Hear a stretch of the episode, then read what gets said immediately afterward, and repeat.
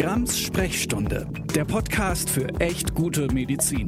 Eine Kooperation von Spektrum und Detektor FM.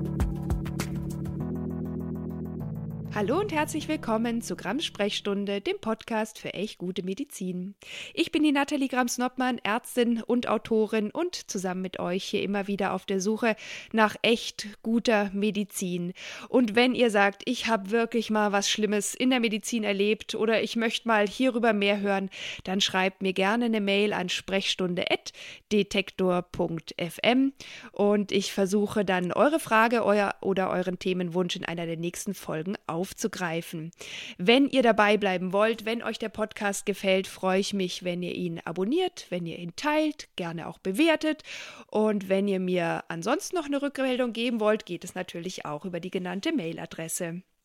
Und ich habe euch in einer der letzten Folgen schon versprochen, dass ich euch auch auf einen neuen Podcast aufmerksam machen möchte. Und zwar ist es der Waldorfsalat vom Anthroblogger Oliver Rautenberg. Und ich war da kürzlich zu Gast und wir haben natürlich über Homöopathie und Anthroposophie und auch dort über gute Medizin, beziehungsweise leider manchmal auch schlechte Medizin gesprochen. Und wer den Anthroblogger noch nicht kennt, ja, der macht im Grunde genommen das mit der Anthroposophie, was ich mit der Homöopathie gemacht habe, nämlich ab und zu mal eine kritische Frage stellen. Und in dem Podcast-Format ähm, macht er das unheimlich toll. Und deswegen möchte ich euch diesen neuen Podcast Waldorfsalat ganz, ganz kräftig ans Herz legen. Aber wo ich gerade von kritischen Fragen gesprochen habe. Ihr habt mir einige Fragen zu Impfungen in der Schwangerschaft geschickt. Speziell zu Corona, nämlich zum Beispiel zu der Empfehlung, in den ersten Wochen der Schwangerschaft zum Beispiel nicht gegen Corona zu impfen. Das hat euch ein bisschen umgetrieben. Woran liegt es? Warum wird es so gesagt? Und ich habe mir gedacht, lasst uns über Impfungen in und rund um eine Schwangerschaft sprechen, natürlich auch rund um den Kinderwunsch. Und das ist natürlich auch abseits von Corona ein echt wichtiges Thema. Ich greife schon mal ein bisschen vor, bevor wir einsteigen. Die Empfehlung, in den ersten drei Monaten einer Schwangerschaft nicht, zum Beispiel gegen Corona zu impfen, liegt auch darin begründet, dass viele einen Verlust der frühen Schwangerschaft, was ja in den ersten drei Monaten aus vielen Gründen vorkommen kann, immer schlimm ist, aber nicht zuletzt deswegen erzählt man ja anderen oft auch erst nach drei Monaten von der Schwangerschaft, dass das dann auf die Impfung zurückgeführt wird. Der klassische aber natürlich hier besonders verhängnisvolle danach, also deswegen Fehlschluss. Wir haben das hier im Podcast schon immer wieder angesprochen. Es ist ganz wichtig zu unterscheiden, ob etwas in einem zeitlichen oder kausalen, also ursächlichen Zusammenhang steht. Und eine befreundete Kollegin hat mir erzählt, dass sie aus diesem Grund in der Schwangerschaft gar nicht mehr impfen und schon gar nicht gegen Corona impfen würde, weil egal was danach passiert an Problemen, dann auf die Impfung besonders gerne natürlich aktuell auf die Corona-Impfung geschoben wird. Und das, obwohl es eine STIKO-Empfehlung für die Impfung in der Schwangerschaft gibt.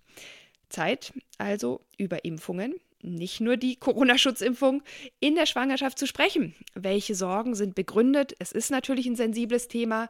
Welche Empfehlungen sind berechtigt? Und dazu habe ich heute wieder Dr. Nadja Schultheiß zu Gast. Mit ihr als Frauenärztin habe ich schon eine Folge zur HPV-Impfung aufgenommen. Die war ein voller Erfolg. Wahrscheinlich eine der meistgeteilten und meist kommentierten Folgen auch auf Twitter.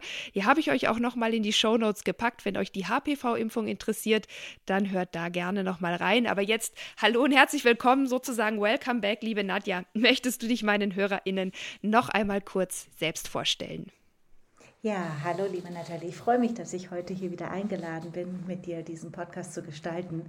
Ähm, ja, ich bin seit über 25 Jahren Frauenärztin, habe in Köln meine Ausbildung absolviert, dort an der Uniklinik gearbeitet, bin dann nach Ulm an die Uniklinik gegangen, um dort meinen Facharzt zu beenden und bin seit der Geburt meiner Kinder in der Praxis tätig und begegne natürlich allen möglichen Vorwürfen, Mythen und bin natürlich in der Aufklärung, Begleitung der Schwangerschaft sehr tief drin. Ja, Expertin sozusagen aus der Praxis in den Podcast. Und sicherlich verstehst du so gut wie ich, dass viele Menschen, wie wir es auch bereits angesprochen haben, äh, verständlicherweise und intuitiv eine Sorge haben, dass Impfungen in der Schwangerschaft irgendwie unweigerlich ein Risiko für das Ungeborene, für das werdende Leben und vielleicht sogar auch für die Mutter darstellen. Und es gilt ja tatsächlich als besser, in den ersten drei Monaten der Schwangerschaft keine Impfung zu geben. Aber nach sind manche Impfungen, wie zum Beispiel die gegen Keuchhusten oder die Grippe, richtig empfohlen. Also wollte ich dich als allererstes fragen, wie sieht es denn prinzipiell aus mit dem Risiko von Impfungen in der Schwangerschaft und was sind die Besonderheiten dieses ersten Trimenons, also der ersten drei Monate der Schwangerschaft in Bezug auf das Impfen? Was kannst du uns aus deiner Expertise und auch aus der Praxis sagen? Also, wenn ich auf die ersten drei Monate eingehe, muss man einfach sagen, dass ganz viele Schwangerschaften einfach unbemerkt in den ersten drei Monaten abgehen. Man vermutet zwischen 10 Prozent bewusst und 25 Prozent unbewusst. Viele davon sind einfach unbemerkt. Die Monatsblutung tritt einfach verzögert auf, ein, zwei Tage später, was auch immer. Es kann so viele Ursachen geben, ohne dass man sie je genau in dieser Zeit wirklich erfassen kann. Mhm. Es können Störungen der Befruchtung statt vorliegen, eine Einnistung kann gestört sein oder der Bauplan für die Entwicklung des Kindes war einfach fehlerhaft. Und es gilt in dieser Woche auch dieses Alles- oder Nichts-Gesetz. Entweder das Kind entwickelt sich oder es geht ab. Gerade viele Schwangere kommen, ach, ich habe doch am Anfang, habe ich doch das Medikament genommen. Man muss sich da in diesen ersten paar Wochen wirklich keine Sorgen machen. Entweder es bleibt oder es passiert was. Da aber so viele Schwangere die Schwangerschaft oder die Frauen die Schwangerschaft mittlerweile schon fast zu früh entdecken, fast oft schon vor Ausbleiben der Monatsblutung mittels Frühtestung, ist natürlich der Verlust für die Frau da. Und sie hat sich sehnlichst ein Kind gewünscht und natürlich diese Schwangerschaft sehr früh festgestellt. Und sie geht auf Ursachensuche. Sie sucht nach einem Grund, warum, weshalb das Ganze passiert ist. Und eigentlich auf die Zeit, auf die wir keinen Einfluss haben, um die so unbelastet wie möglich zu lassen, impfen wir in dieser Zeit nicht. Es sei denn, es lag eine ganz bestimmte Risikokonstellation vor. Aber wir haben mittlerweile aus vielen anderen Ländern auch Daten, wo Frauen, die nicht so früh, wo nicht so früh die Schwangerschaft festgestellt wurde, sehr, sehr viele Daten, dass auch Impfungen im ersten Trimenon eigentlich keine Kausalität haben mit einem Abgang. Es wurden nicht vermehrt Abgänge, Frühgeburten entdeckt. Das ist ja eine ganz wichtige Info. Ja, ab dem zweiten Trimenon nimmt dann das spontane Fehlbildungsrisiko wirklich kontinuierlich ab und da empfehlen wir dann wirklich die Schutzimpfung vorzunehmen. Ja, lass uns doch da gleich mal bleiben. Welche, welche Impfungen kommen denn rund um die Schwangerschaft überhaupt in Frage und welche schützen Mutter und Kind und welche sollte man besser nicht in der Schwangerschaft geben und warum? Ich würde jetzt erstmal nur sagen, warum wir überhaupt impfen. Ja. Denn grundsätzlich muss man sich ja eine Schwangere wie eine immunsupprimierte Person vorstellen. Das Immunsystem der Schwangere fährt runter, damit sie das Kind, das Körper, körperfremde DNA trägt, nicht als fremd erkennt und abstößt.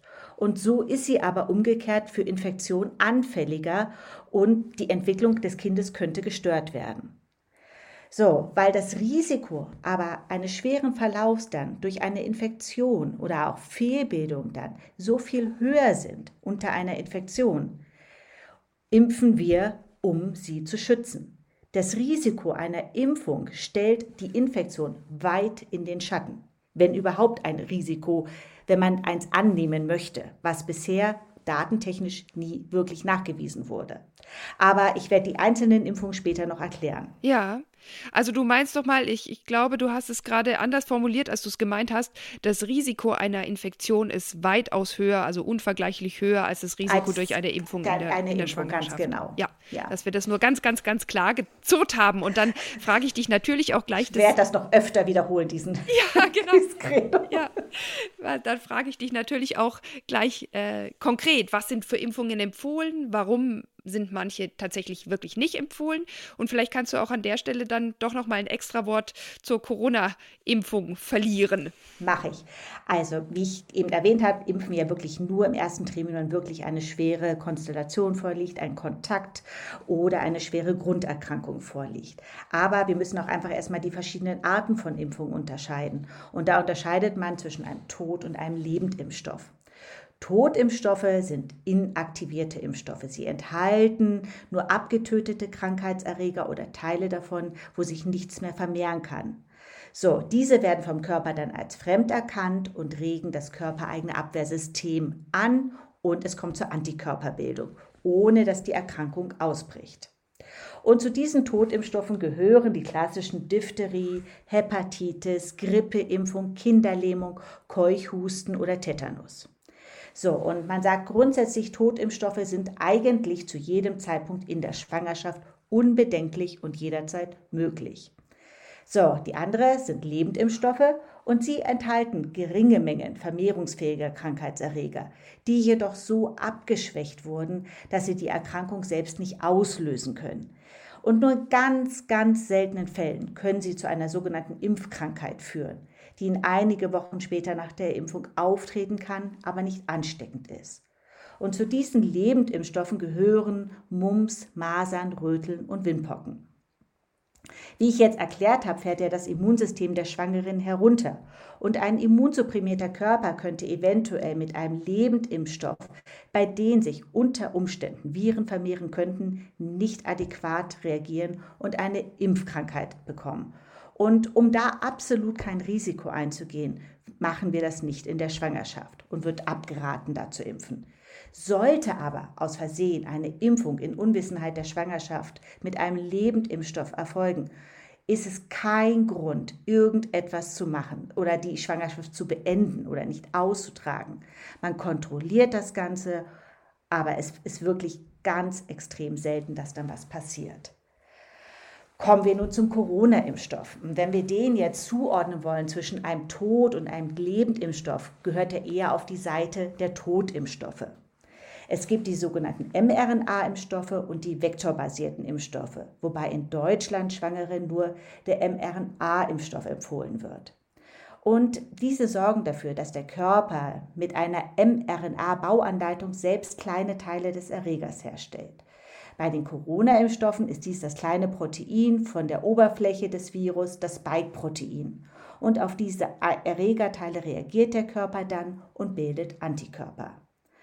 Und auch da verfügen wir, obwohl Schwangere ja primär nicht in Studien beteiligt waren, über einen großen Datenpool, die unwissentlich in der Frühschwangerschaft geimpft wurden, aber auch später in der Schwangerschaft. Es zeigten sich, dass die Impfung für Schwangere und das Kind ungefährlich sind.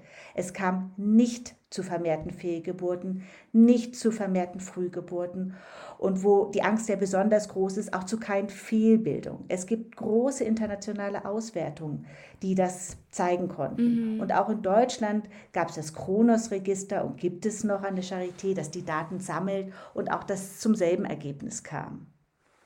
Im Gegenteil, weil die Schwangere ja zum einen wie eine Immunsupprimierte reagiert, aber auch durch veränderte physiologische Prozesse oder durch eigene Risiko im Verlauf der Schwangeren einfach ein erhöhtes Risiko hat, schwer zu erkranken, bietet die Corona-Schutzimpfung wirklich einen zuverlässigen Schutz vor schwerer Erkrankung der Schwangeren selber. Und zusätzliche Beobachtung zeigt uns auch, dass das Virus selbst oder die dadurch ausgelösten Entzündungsprozesse auch zu einer entzündlichen Veränderung des Mutterkuchens führen kann. Mm, und so zu einer, genau, der Plazenta und so zu einer Unterversorgung des Kindes führen kann, was zur Wachstumsminderung, im schlimmsten Fall zum Kindstod führen kann.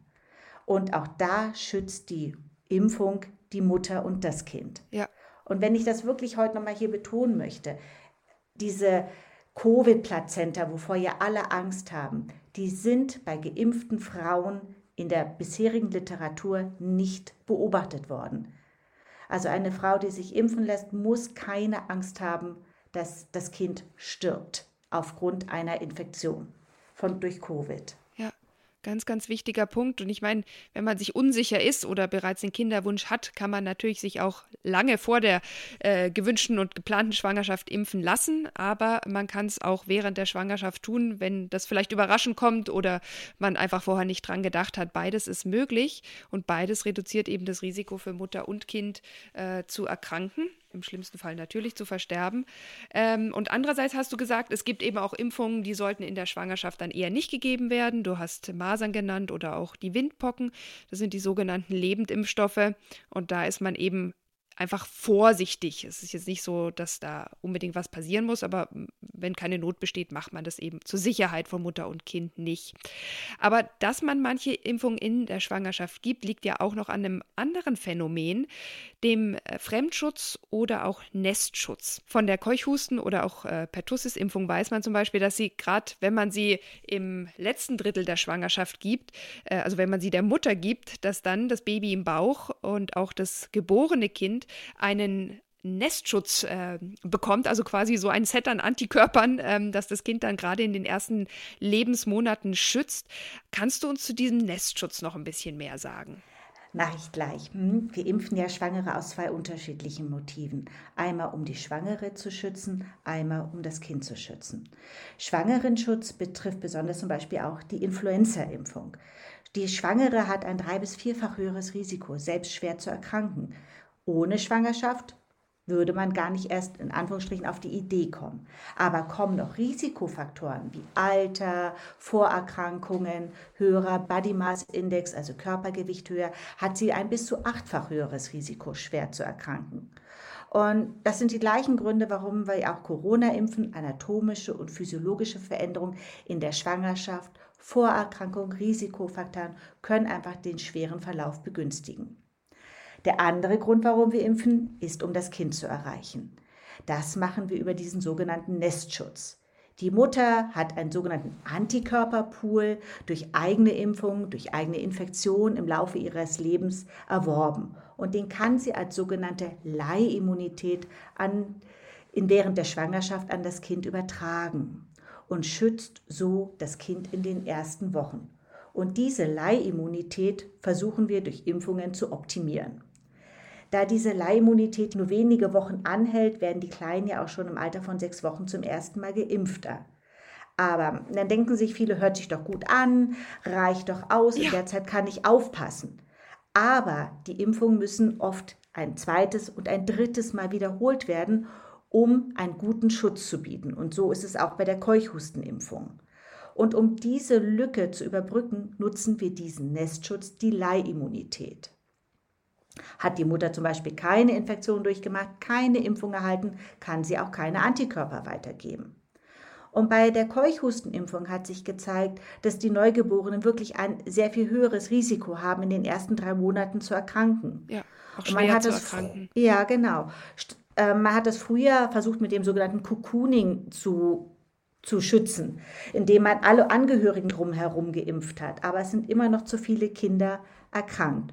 Also aus diesem Grund werden die Frauen hier schon in Deutschland seit 2020 und in UK schon seit 2016 unabhängig vom Zeitpunkt der letzten Impfung Ende des zweiten, Anfang des dritten Triminons erneut geimpft, damit sie wieder so hohe Antikörper bilden, die sie dann an das Neugeborene überträgt. Und ähnliche Daten haben wir auch zur ähm, Influenza-Impfung, dass auch hier das Kind durch diese Antikörper, durch die Nestschutz profitiert.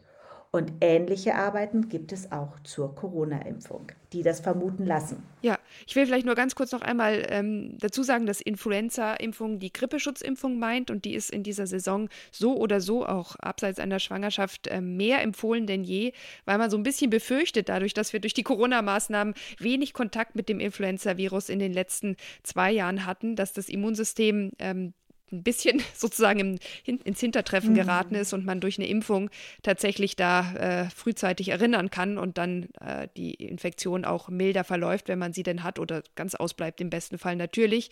Das ist nur eine kleine Randnotiz äh, für euch alle. Ähm, und es ist klar, die Impfung wird von der STIKO vor allem für ältere Personen und Risikopersonen und Schwangere empfohlen. Aber man kann immer auch mal mit seiner Krankenkasse sprechen, gerade wenn man irgendwie viel Menschenkontakt hat, weil man zum Beispiel jetzt irgendwie wo arbeitet, wo man das gar nicht vermeiden kann, dann kann man da auch tatsächlich häufig die Grippeschutzimpfung bekommen auf Kassenkosten. Also wenn euch das betrifft, fragt da mal nach. Aber wir machen sofort den Bogen zurück zur Schwangerschaft, zu Impfungen in der Schwangerschaft, aber vielleicht auch schon den Bogen noch ein bisschen weiter gespannt zur Zeit vor der Schwangerschaft. Was ist denn prinzipiell die Empfehlung, wenn man schon den Kinderwunsch hat, wenn man eine Schwangerschaft plant, sich wünscht, schon dran arbeitet vielleicht und äh, wie kann man sich denn da ähm, vorbereiten, damit man dann quasi so wenig wie möglich in der Schwangerschaft impfen muss? Das ist natürlich der optimale Ablauf, dass ich eine Schwangere vorher beraten kann zum Kinderwunsch und dass sie optimalerweise auch ihren Impfpass mitbringt und dass wir die bestehenden oder vorhandenen Impfungen einfach durchgehen können. Und wenn ich den durchschaue, sollten einfach zwei Impfungen mit Mumps, Masern und Röteln dokumentiert sein.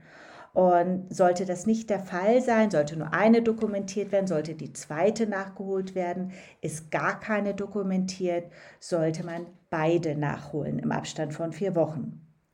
Genauso mittlerweile sollte man auch Varizellen, also Windpocken, wieder sollte dokumentiert sein. Und auch dort, wenn man da nicht geimpft ist oder keine Antikörper vorliegen hat, sollte da zweimalig eine Impfung erfolgen.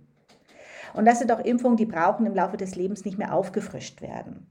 Anders hält es sich bei Impfungen wie Tetanus, Diphtherie, Pertussis, die alle zehn Jahre aufgefrischt werden. Polio sagt man, sollte noch einmalig im Erwachsenenalter aufgefrischt werden. Aber da schaue ich einfach nach, ob diese Impfungen vorhanden sind. Und jetzt neu hinzugekommen sind natürlich auch die Corona-Impfungen. Und auch dort frage ich ab. Und mittlerweile verfügen ja Gott sei Dank die meisten schon über zwei oder drei Impfungen. Und auch da frage ich die Abstände der letzten Impfung oder stattgefundene Infektionen ab, um entsprechend beraten zu können. Sollten zum Beispiel bisher nur zwei Impfungen erfolgt sein und gegebenenfalls die Infektion länger als vier bis sechs Monate her sein, würde ich eine dritte Impfung nach dem ersten Triminum empfehlen. Und auch aktuell mit dem angepassten neuen bivalenten Impfstoff. Mhm. Ja, weil du die Pertussis-Impfung auch erwähnt hast, in der Schwangerschaft kann man die auch impfen, das hast du auch vorher schon gesagt. Allerdings ist mir die Frage immer wieder begegnet, es gibt keinen Einzelimpfstoff. Das heißt, man impft dann mit dem üblichen Kombinationsimpfstoff und frischt halt das andere damit auch auf. Genau, leider haben wir da keine ähm, Einzelimpfstoffe aktuell. Ja, Jetzt haben wir ja einiges ähm, zur Corona-Schutzimpfung, zumindest immer wieder so zwischenrein äh, durch dich erfahren.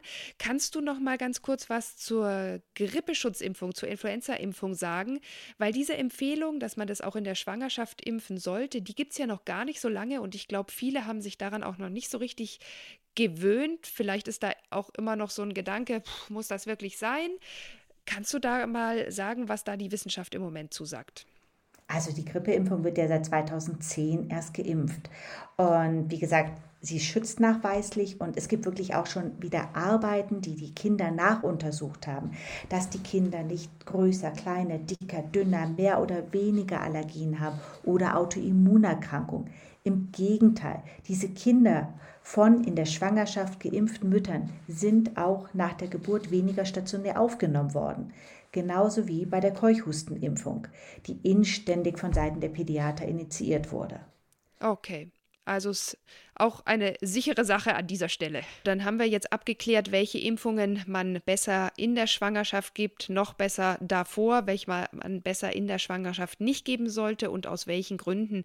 Jetzt ist es ja aber so, dass oftmals gar nicht unmittelbar rationale Gründe vorliegen, um trotzdem so ein Unbehagen bei der Kombination von Impfung und Schwangerschaft heraufzubeschwören. Und es liegt nicht zuletzt daran, dass ImpfgegnerInnen schon immer drauf abgehoben haben, dass Impfungen Schwangeren und dem Baby im Bauch schaden würden.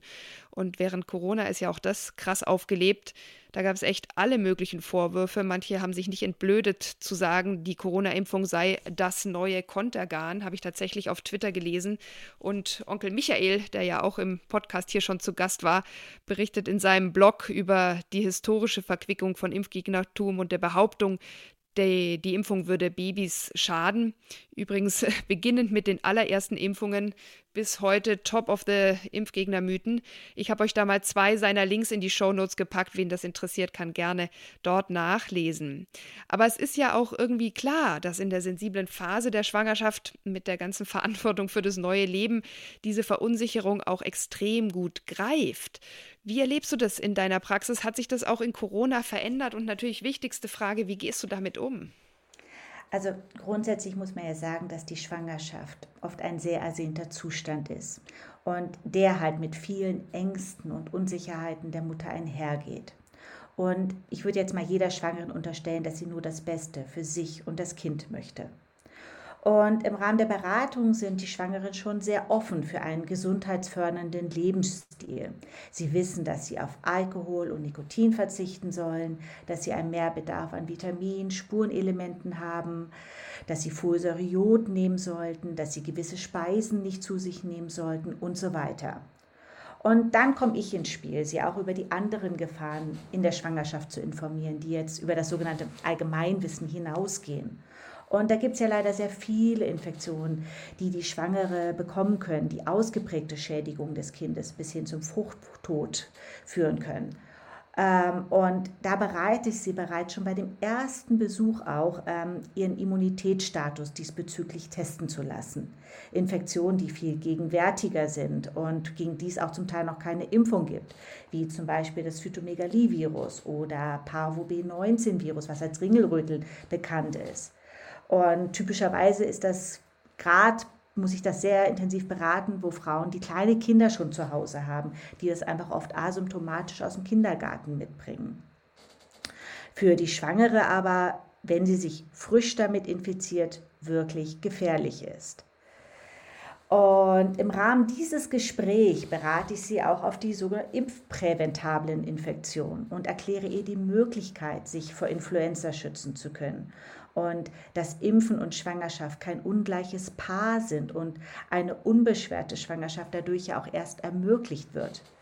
Und dann kommt oft das Argument, das gab es früher nicht, beste Freundin, Tante hat sich auch nicht impfen lassen und so weiter. Mag sein, aber wir haben durch medizinisches Handeln, durch vorausschauendes Handeln die Müttersterblichkeit über Jahre reduzieren können.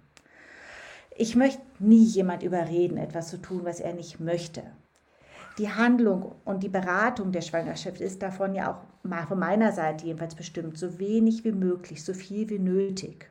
Und ich versuche, die Schwangere auf das Thema langsam und stetig vorzubereiten, damit sie sich immer wieder dazwischen, zwischen den Vorsorgen, die Möglichkeit hat, nachzulesen, sich eine zweite Meinung zu holen oder sich einfach schlicht an den Gedanken zu gewöhnen es gibt ja auch kein pauschal richtig oder falsch.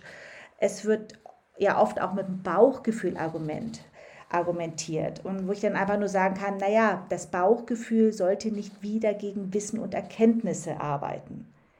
Aber wenn sich die Patientin gegen eine Impfung entscheidet, muss ich das auch akzeptieren und dokumentieren. Ich berate, der Patient entscheidet. Und natürlich muss ich die Beratung auch dem jeweiligen Risikoprofil der Schwangeren angepasst vornehmen. Ich berate eine junge, gesunde 24-Jährige weniger eindringlich als eine 37-Jährige mit Risikofaktoren. Ich muss auch die Balance in der Beratung finden, mit der ich die Patientin nicht zu sehr ängstige und sie entsprechend ihres Risikoprofils auch berate und führe, ohne ihr die Freude und die Vorerwartung an der Schwangerschaft zu nehmen. Ja, auch ohne Angst und, zu machen. Ne? Das ist ja immer genau. dieses Fearmongering ist einfach weder wissenschaftlich noch ethisch korrekt. Und damit lässt sich auch keine Patientin gut mehr führen. Und diese Extremreaktion, wie wir sie jetzt auf Twitter lesen, also die habe ich Gott sei Dank im täglichen Arzt-Patientenumgang nicht. Aber was ich auch sagen möchte, unser guter Gesundheitszustand und eine Gesellschaft jetzt mit einem Vergleich zu anderen Ländern, wenigen Infektionskrankheiten, jetzt abgesehen von der Pandemie, die wir jetzt gerade mal hatten, oder der saisonalen Influenza, ermöglicht das, eine Schwangere mit wenig Infektion durchkommen zu lassen. Und dies ist ein Luxus, den wir uns über Jahre erarbeitet haben. Wir sehen dank der guten Durchimpfung keine Rötenembryopathie mehr, eine schwerwiegende Fehlentwicklung eines Kindes durch die Infektion einer Schwangeren oder keine Kinderlähmung, keine Diphtherie.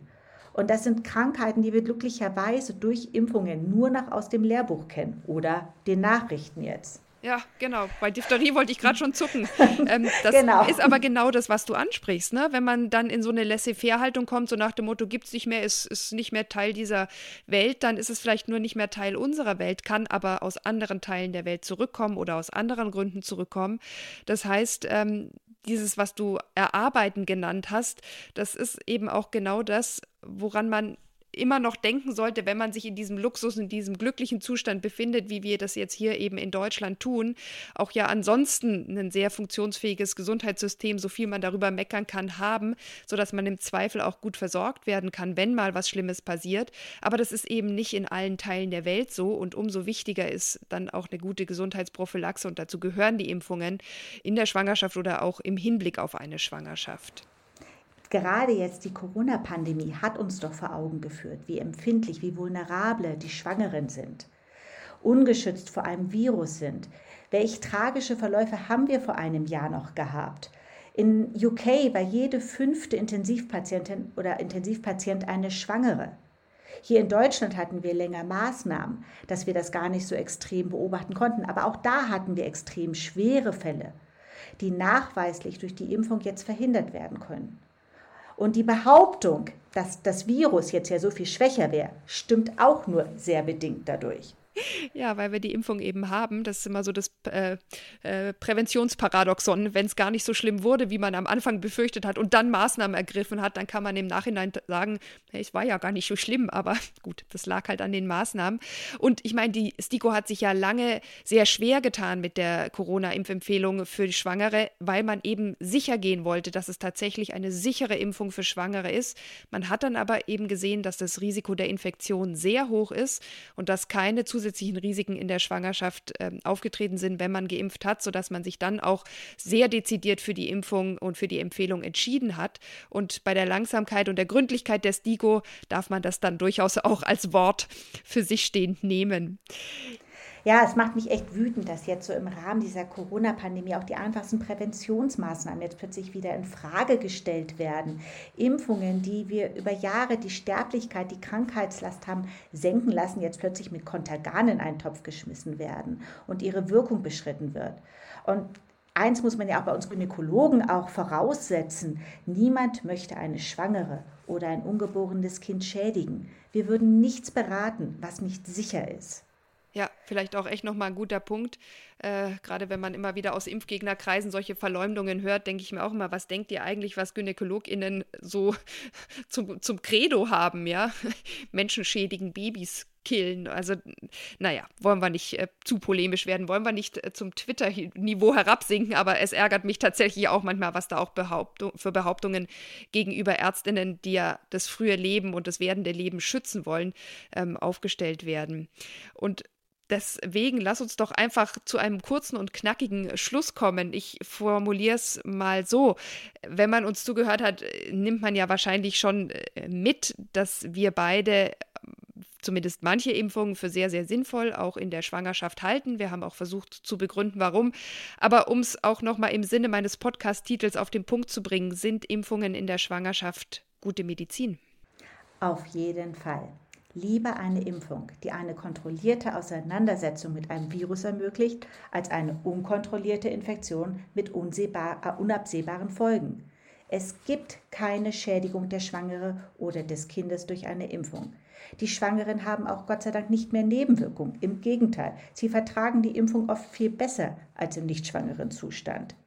Und wenn ich mir die Zukunft anschaue, werden wir wahrscheinlich noch viel mehr in der Schwangerschaft impfen, vielleicht auch Kombinationsimpfstoffe entwickeln, die die Leihimmunität fürs Kind äh, verbessern, aber auch die Schwangere von, von vornherein vor Infektionen schützt. Also es ist einfach die Zukunft und sie ermöglicht einfach gesunde Kinder zu bekommen. Ja, das finde ich ein wunderschönes Schlusswort. Da will ich gar nichts mehr hinzufügen. Ich danke dir, liebe Nadja. Wer der Nadja auf Twitter folgen möchte, ich habe auch diesen Link zu ihrem Profil in die Show Notes gepackt. Auch noch die ein oder andere Studie, wenn ihr selber sagt, ich will da noch mal ein bisschen mehr zu nachlesen. Wie ist der wissenschaftliche Kenntnisstand? Natürlich haben sich da sehr viele WissenschaftlerInnen die genauesten Gedanken gemacht, eben weil man keinerlei unnötiges Risiko in dieser sensiblen Stelle eingehen möchte. Und wir hören uns hier wieder in zwei Wochen bei Grams Sprechstunde, dem Podcast für echt gute Medizin. Vielen Dank, Nadja, und auf bald. Tschüss. Grams Sprechstunde, der Podcast für echt gute Medizin. Eine Kooperation von Spektrum und Detektor FM.